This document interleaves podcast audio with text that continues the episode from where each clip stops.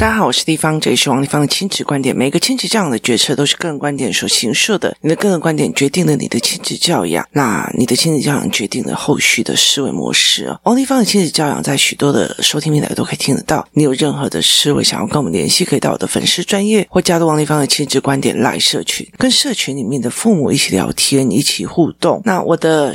著作跟我的书籍或者是教案，可以到我的观光破的虾皮网站，或者是如果线上课程，可以到我部落格去搜寻。我在好久以前有在那个 TPT 里面用了一些中文的教案。还是有在销售当中哦。我最近也一直在思考怎么样呃，让教案跟教具重新的打开哦。那最近我其实主要的接下来这一整年的主打是师资班跟对师资班的呃，就是教案的研究，把所有的教案去。做处理哦，因为我觉得，呃，很多的父母在所有的呃思维概念里面，你要去跟他谈是很难的哦。呃，我今天来谈两个案件哦。首先，我来谈一个案件哦。我呃过年的时候去拜访了很多的长辈，那我有一些长辈其实很特别的哦。呃，我有一个我很佩服的呃。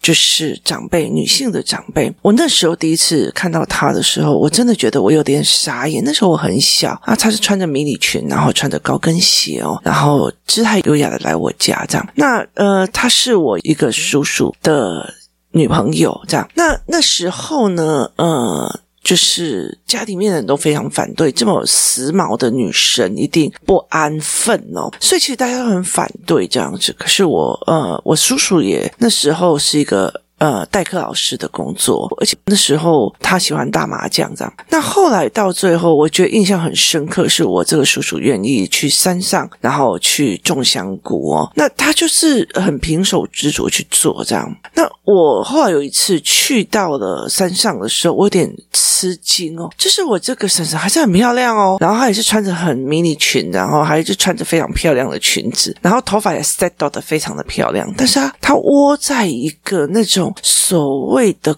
公寮的那种草房，那不知道什么草的那种木头。木头又加草的那种房子里面，然后一家五口住在那边。他蹲在那里，然后炒饭给我们吃哦。那我那时候真的整着很震撼，你知道吗？一个看起来这么时髦会玩的人，然后后来变这样。那其实这两位长辈，其实后来到最后，他们打上他的一个江山哦，就是他们就打下了一个江山。他们两个都老了哦，老了以后，你去看他们，然后过马路，两个还牵着手这样子哦。那。呃，我还有很多的长辈是类似这样，他们共同创立的什么什么工厂，然后这个又共同创立了什么工厂。那另外再讲一个人，他其实他们一刚开始的时候，两个人都有公务人员的资格哦。那可是这个女的，就是这个太太，她其实所有的东西哦，像这个男的，他就觉得我虽然有公务人员的资格，可是我也有很多的呃商业逻辑想要。我哥哥在做的那个工厂，我也要合资什么的嘛。就是呃，我们王家有一种很想。要做企业的那种氛围哦，我不算哦。那他们其实就会很想要去做某一个 something 哦。那结果呢，这个长辈要去做，那他老婆就会就是，例如说你要去收账，你从台中你要去。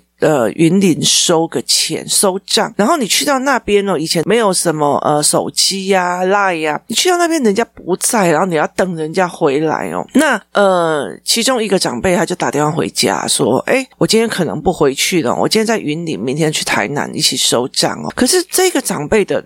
老婆就会一直骂，一直骂，一直骂，骂到你当天晚上就冲回去哦，然后导致一起去收账的人也没有办法去。他是一个很无理取闹的大王，哪有人出去做生意这样的？那因为这一个女性长辈的家里面全部都是非常非常呃，就是传统的。那个公务底层人员的一个思维模式，他没有见过商务系统，他没有见过商业模组化，而且他就是他们家最小的，全世界都要让他。他的呃脑海里面有非常多的恋爱的婚姻，就应该要你配合我啊，你怎样有你要把我当公主宠啊，就是言情小说看太多的样子。那他是用这样子的思维逻辑哦，所以我常常会在讲说，当你没有办法去考虑这个人后面的思维逻辑，我不管我。情人节就是要什么什么哈，那你去看他后面的思维逻辑，形式化、仪式化，然后后面的思维逻辑是我要被捧着，那你就要想看看你的手有没有办法捧这么的久。那这个男生的长辈他要的是一个。一起跟他做一个事业的。那后来其实这个长辈也是做事业，前提是跟他老婆划清了很长久的状况才可以，因为你没有时间随他闹，你知道吗？就是你要去收一个款，你要去跟人家谈一笔生意，他就在那边闹，你现在给我回来，马上给我回来，你当一个老公怎样怎样怎样，好，是在闹的。所以其实后来我们在讨论这件事情的时候，理解的一件事情就是说呢，那个愿意陪老公这样。平手之主这样对不对啊？然后在那边呃。穿着漂漂亮亮蹲在那边，然后呃陪你在那边挖土啊，然后做事业的那些人，或者是做那种，例如说我们有做那种塑胶产业的那个，以前在做饼烫的塑胶的那种长辈，那他们其实很大的一个状况是在于是他们看懂了这个男人后面有一个事业心，然后他的所有东西还要去做这个事业，还要收款，他要怎样有的，他看到了你的想法。所以我撑着你去做，我看到了你不顾一切拿着两个包包去租了一个茅草草屋，那种工寮屋，然后带着全家破釜沉舟，想要在这一块土地干出一点事业的那个心，所以我愿意蹲下来陪你。好，可是后面那个长辈他是会，你要陪我啊，你要做什么，你要让我啊。他从头到尾只想到他自己，所以他们的婚姻是不一样的角度，一个是想到别人，一个是想到自己啊。所以其实，呃，我那时候为什么在所有的思维模式里面，我记得我讲过一件事情，我做过一个教案，是让孩子去分辨享受的人，就是享受的人哦，他是在付钱还是在赚钱？例如说，去洗头的人，洗头。的那个不享受的人哦，他在帮人家洗头，那个在赚钱，你在享受的是付钱的。好，那有些人每天都在享受，他的很大原因是因为曾经有人付了钱，例如说付了代价，例如说啊，郭台铭弄到了他的整个企业，让他老婆孩子可以在那种富豪的底下去做事，可是。其实，在了解的一件事情，在这种所谓的富豪，他是坐在那边，钱都给他的吗？我觉得小水晶创办人讲一句话是说：“我永远很清楚的知道一件事情，我在随时会破产的可能性之下去求生存。就是你每一个选择，你每一个决策，你都在求生存。你知道有一天可能会坏，可是台湾有很多的父母，他是反其道而行的。哎呀。”这个可能会伤到我小孩，这个可能会弄到我小孩，这个可能会让我小孩受伤，啊，这很辛苦嘞，好，就不让孩子去了。嗯，我要他愿意才要去，哦，这很累，我小孩说很累，好，所以他是反其道而行，看起来很可怕，好，可是真正在做创业的人，他是跟未知的危险性。去做一个，我知道我在刀口下做决策，这个决策做下去有可能让我整个破产。这个小水星星的那个创办人，他也讲出他好几个决策让他公司一毛都没有了，所以他其实是一路一路这样子走上啊。他看到很多亿万富翁一个错误的决策就变什么从最好的然后变成零，他是很震撼的一件事情。可他们又会再重新起来，那。另外一件事情是，台湾有很多人过度的让孩子认为他认为的就是真理。我觉得这个很好玩。这个东西就是好的，我儿子不喜欢这个东西就不好的，所以很多人在网络上在当酸民的时候，哼，我不喜欢王丽芳，王丽芳怎样怎样，你喜不喜欢关我屁事啊？你觉得你的喜欢有这么大吗？就是这一句话，他们在讲这一句话的意思是，这世界都要讨好我喜欢你才有存在的价值，但是事实上这些人不是，就是。真的很厉害的这一群人哦，你像吴淡如，有时候酸明跟他马上就要起来对战，越战他越有名哦。他很大的一个原因是，你要你用你的无知来战我，我就跟你战，我越战就越有名哦，越战就越有什么几亿次的下载量。好，你在网络上转人家的文章，然后酸人家，说穿了你就是个酸民而已。你拿出来说说举一，其实是说你看的东西跟我看的东西不一样，你用你的位阶跟思维模式在评判我，那我也笑笑而已。我只是懒得，我觉得我的时间成本很重要，我懒得跟你赞哦，因为其实角色不一样，立场不一样哦，你没有办法去跟青蛙谈沙漠的景象多么的特别哦，这是完全不需要浪费时间的一件事情，所以。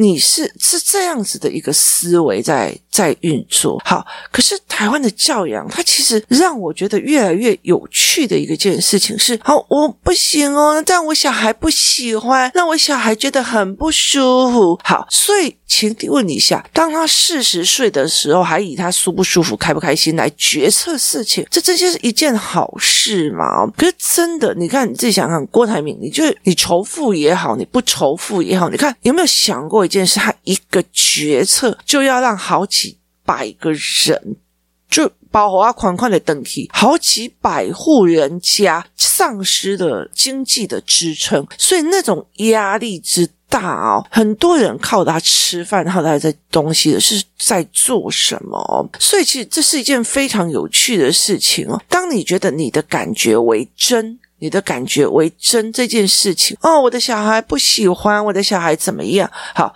你没有试图的去挑战，我的想法有可能是错的，你的感觉有可能是错的这件事情，其实会让孩子一直觉得，对，我觉得大家都看不起我，就是这样，就是看不起我。好，你没有翻转的能力，不会啊，大家没有看不起你，你不要这样子想。你一边叫他感觉为真，一边又要再用这种虚无缥缈的。的东西去安慰他，他绝对不可能的。我觉得这种东西是没有办法去思维的。后来，其实我觉得有一种很重要的心态，就是去遇到很多的困难，难免的。人生有很多的难是难免的，人生有很多的困难是难免。别人看不起你是难免的，因为你没能力；别人嘴碎是难免的。很多的时候，你把它常态去看，然后再把它分对。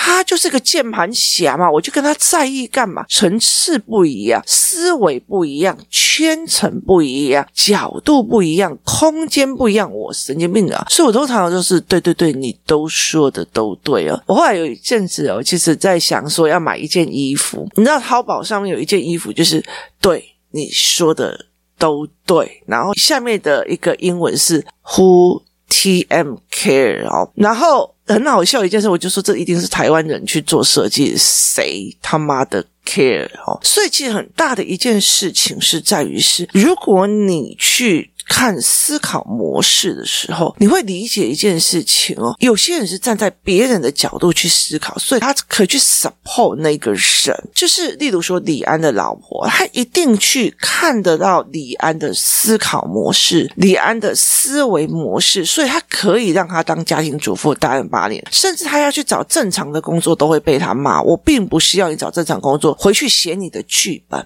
好，他看到的是他的思维模式，而不是他的。作为他的作为，拜托呢？难道人家让我知道我谁谁谁在养男人，我会被人家笑死？你怎么都不去工作？好，是看他的思维模式，是站在别人思维后面去讲，你才会去做出正确的判断跟思维模式。所以，其实它是一个非常重要的一个概念。那很多人其实站在自己的角度在思考，教养也是一样，一模一样。我都对我儿子这么的好了，他为什么怎样怎样怎样好？那你是站在你自己的角度哦。我那天我去高雄的时候，然后有一组小孩来找我这样子哦。那他跟我们一起去寿山动物园，然后跟我们一起去静园。那我们去了很多地方，可是我其实有看到呃两个兄弟里面的互动哦，一个是六岁，一个是三岁哦。那呃他们两个会表面上还很和谐，可是脚互踩。然后呢，或者是哥哥在就是。用石头捣药那样去捣青菜的时候，他明明看到弟弟的手已经过来了，他还是倒下去这样子哦，所以弟弟就大哭。那妈妈其实一直在讲，你是不是故意的？哈，或者是说哥哥没来。躺在这个位置，然后弟弟从后面要钻过来，他就一直往后把他压。那妈妈当然会帮弟弟说：“你这样会压扁他。”对孩子来讲，他没有抽象的后果，他没有那个后果，就是我往后压弟弟会怎样？也就是呃，情境没有图像化。我有个教案叫做文字图像化，这叫情志没有图像化。之前有一个孩子一天到晚喜欢踢人，他就觉得又不会痛，因为他没有什么痛觉神经。第二件事情是又不会怎样，又没有淤青，也没有受伤。他并不知道人的内脏里面在身体里面他是会受伤的，所以那时候的教案是我拿着一个塑胶袋，里面拿着一个猪心，让他在那边踢，但是他一直踢，一直踢，就就猪心坏掉。所以其实意思就是说，身体里面每一个人都有一个心脏，你这样去踢他，你是心脏会坏掉。所以我让他有。想象跟空间跟思维模式去做这一块，所以后来我在这整件事情，我后来就跟这个妈妈，就是我女儿把小孩都拉出去陪他们玩。那这个妈妈在讲，我说站在你的立场里面，你的老大去弄老二的时候，你去制止他是制止这个行为，是因为你知道这件事情后续，而且身为当妈的，你是在做一个呃保护弱者的一个状况。可是对这个孩子来讲，他并不是。他是在觉得我是在被评判的，在这整件事情，我妈妈替弟弟讲话了，我妈妈替谁讲话了？我妈妈在说我不对了。好，这是立场跟角度的关系，所以是站在妈妈的立场，妈妈根本不知道孩子会这样子想，所以当我去制止这个老大去对老二做挤压的动作的时候，老大会认为说妈妈帮弟弟，他没有妈妈那种画面跟后续影响跟后果的画面，所以他根本就不清楚妈妈为什么这样制止他，他只认为他就像中国的天网一样，我今天被。扣十分的，我明天等一下要呃求个表现来个二十分，然后再后来再扣十分的哦，就是那种行为的增加减的思维模式哦。所以我后来其实一直在想一件事情：这个妈妈有错吗？没有任何错。为什么？她也认为她在教小孩，只是刚好角度做的不对，就是角度，他没有。觉得哦，他不知道小孩原来会这样想，好，他没有去想到原来小孩会这样思考。那我应该要用什么教案去陪伴这个孩子去做这一个思维模式啊？所以其实以前我在制止我女儿的所有状况的时候，或者在制止孩子的时候，我通常都会做实验给他们看。所有的呃，我在师资班以后，或者是我在做教案的时候，我任何和给孩子们的语汇跟思维。模式，我通常一定会给经验值、跟教案、跟词作、跟操作，甚至还有判断，让孩子去思维这件事情的后续影响哦。所以你想想看哦，其实。都是一样的，是我站在我的立场，我看到的东西，跟我站在孩子的立场看到的东西。我站在一个女人立场，我就是要我，你就是要来陪我，我管你是收款，我管你是去谈生意，我管你的。我是一个妈妈，你怎么可以不听我的？你怎么可以不听我的？你怎么可以怎样怎样怎样哦？所以你怎么可以让我丢脸？你怎么可以让我没面子？你怎么可以怎么样哦？跟。我是一个妈妈，我怎么去思维这件事情哦？呃，寒假的时候哦，其实呃，我跟我寒假真的好短哦，我知道超可惜。我跟我儿子在做一件事情，就是把他上学期的数学重新再思维一次哦。就是我把他跟上学期的数学重新再思维一次，我帮我的儿子去做这一件事情，就是我帮我的儿子说：“哎，我们把数学课本，就是买一本全新的，然后我们重新思考一次。”所以我就让他去看课本。那我儿子其实是有一点。呃，他有过动，他的眼睛失焦，所以走廊很会吸引他的注意，但是他很没有办法稳定下来。那呃，后来他就跟我讲学校老师的状况，他没有办法听懂，所以我才会有惩罚怎么来的啊，那些思维、那些作业的模式。那后来我在跟我的儿子在重用的时候，我就有一天我就去工作室的时候，我就在想说，我说我其实被老师念了将近一个学期哦，就是我的孩子订正不确实，就是。他订正不确实，所以他常常被罚这样子。然后，可是那个时候我没有多大的去实力是在这一块。那一直到了整个寒假，我陪他订正，我陪他写过的一关，然后再陪他，然后问他怎么想的，这个思维是怎样，然后为什么会怎么样？好，那。后来，其实他有一次在一个验算过程，他说：“妈妈，我第一次这么认真的去把它验算，原来乘法跟呃除法的相关性在这里。”我说：“对，想通了，有没有很爽？”他说：“有。”然后这个东西在于是，我不让孩子前面是你订正，是因为老师这样要求，老师要的答案是这样，而你真正。订正的背后原因是把他弄懂，所以其实那个时候我发现他在学校的过程里面，每次功课回来叫他订正之后，孩子的思维是我要去敬服你们大人的准确度。可是后来我。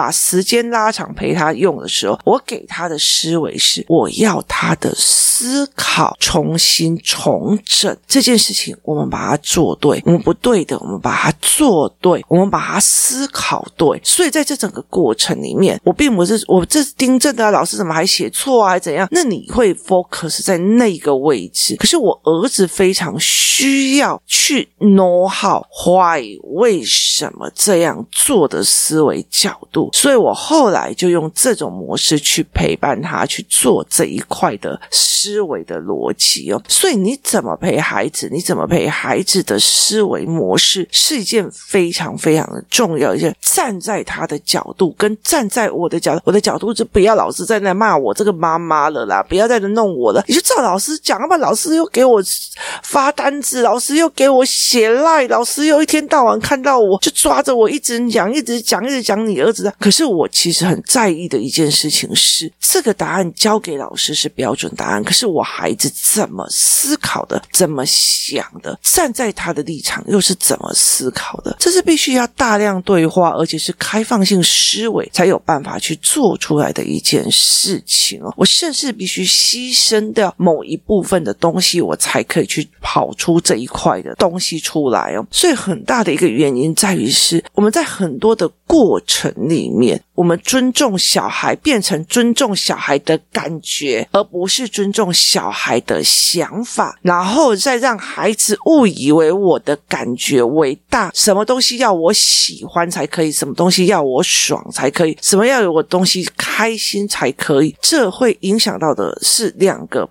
拜的思维，意思就是说，真正的尊重小孩是尊重他的思考跟想法的脉络的进行，那并不是在尊重他爽不爽、开不开心。敢不敢的这件事情，他这一件事情让他很开心，但是我觉得这里面有他思维逻辑的谬误，我就会去跟他讲哦。那天我们去那个呃爱河的时候，他就一直在讲说哦，我们要来这边丢东西啊，我们要来丢啊，我们要打水漂或干嘛。然后夜晚啊，然后就是讲话又开始就是不负责这样，我就跟他讲说，你知道吗？河边里面，河边也很多有一些灵魂在这边漂流这样子哦。然后呢，我回。家再告诉他缘由，他才会理解说：“哎，不能乱讲话。”他需要这些思维，而不是告诉他：“这里不要乱讲话，你闭嘴，你怎样有的没有的。”告诉孩子思考模式，而不是只是禁止他。如果他爽，他开心讲啊，我的小孩就是这样啊，天马行空讲话，随便他都可以，而不是他思考，因为他没有想到，呃，河里面有一些所谓的就是灵魂啊，或干嘛，或者讲这种。话其实在这里很冒犯，他没有这方面的思考，所以我必须补足他的思维模式。所以我尊重你的思维，但是我知道你思维模式欠缺的哪一块，我补足你，而不是在于是我感觉爽，我开心讲我就讲，我不爽就不讲。台湾一直把这个东西弄错了，很多的时候我们去看别人的想法、思维为别人的想法，跟我今天是你老婆，你就要怎样？我今天你爱我，就应该要怎么样？也要把我弄得很爽。我觉得在这整个概念里，是养出一个公主病、王子病的人，他并不是一个面对未来的人哦。很多的时候，你自己想想看，每天你做了多少的决策，包括你今天要去买豆腐，它是一个非基因改造还是基因改造的，它其实都有不同的影响跟未来的可能性。你怎么去思考的？你是站在自己的感觉角度，还是站在思维模式？你在看人的时候，有没有去看到对方是怎么思考的？我做的这个决定，孩子怎么思考的？这个人是怎么思考？它影响到你的婚姻，影响到你的亲子关系，影响到非常非常多想法。